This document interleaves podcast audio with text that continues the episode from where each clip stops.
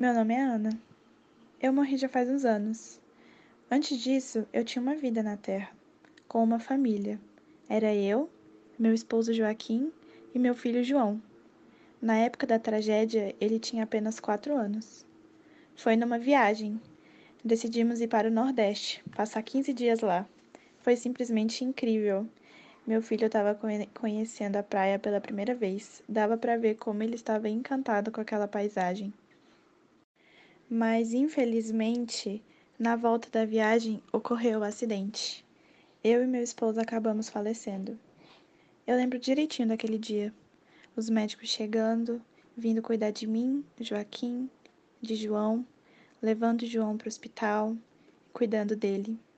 Eu lembro de sentir muito, muito medo, não sabia o que poderia acontecer com ele sem mim. Era realmente desesperador pensar nisso. Os primeiros dias de João na casa de Manuel e Maria foram muito interessantes para mim de assistir. Manuel estava ensinando para ele coisas simples, como arrumar a cama, escovar os dentes, o que fazer antes de comer, como ler a Bíblia. Sempre me imaginei ensinando isso para ele, cada um no seu tempo mas ao mesmo tempo eu fiquei aliviada por ver que meu filho finalmente estava sendo tratado como merecia. Levaram ele para um abrigo. Foi muito difícil de assistir. Uma criança, um bebê praticamente. Tão pequeno, sozinho no abrigo, ele não conseguia entender direito o que estava acontecendo. Porque ele estava num lugar diferente, onde estava a mamãe, onde estava o papai. Isso me doía bastante. Ele ficava bem sozinho no abrigo. Era bastante excluído. Às vezes ficava num cantinho chorando. As crianças no geral não simpatizavam muito com ele. Eu não consigo imaginar como deve ser perder os pais nessa idade. E o pior de tudo é que eu não podia fazer nada. Conforme ele foi crescendo, outras dificuldades foram ocorrendo e ele foi entendendo melhor o que estava acontecendo e por que ele estava naquele lugar. Alguns pais tentaram a adoção, mas ele não conseguiu se adaptar. Ele foi ficando rebelde, tentou fugir algumas vezes do abrigo. Era muito ruim ver de longe toda essa angústia que meu filho estava passando, tão jovem. Fiquei muito feliz quando a professora de religião falou com ele sobre perdão e reconciliação.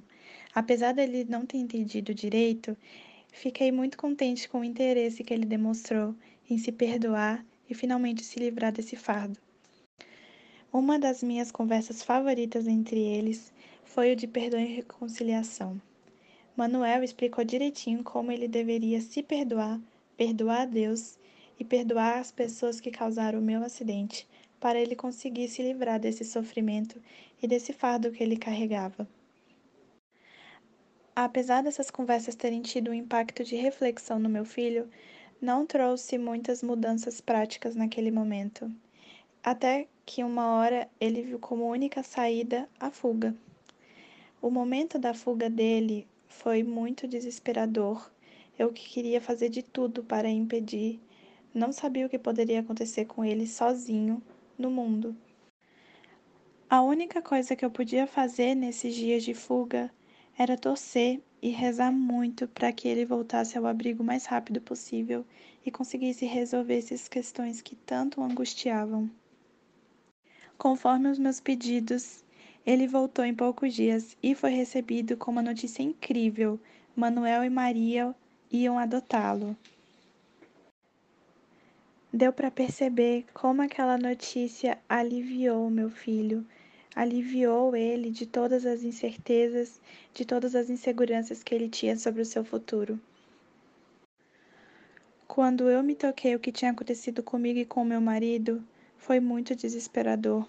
Eu não conseguia imaginar como meu filho ia seguir em frente, como ele ia ter uma vida, uma infância diferente da que eu planejei e principalmente sem mim e sem meu esposo ao lado dele. A única coisa que eu podia fazer era torcer e ter fé de que Deus tinha planos bons para ele. Eu estava muito animada para o primeiro dia de aula de João. Queria ver como ele ia se comportar depois dos dias maravilhosos de adaptação na casa de Manuel.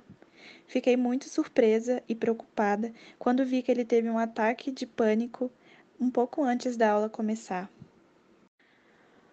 Por sorte, Manuel e Maria estavam lá para cuidar dele e levá-lo ao hospital.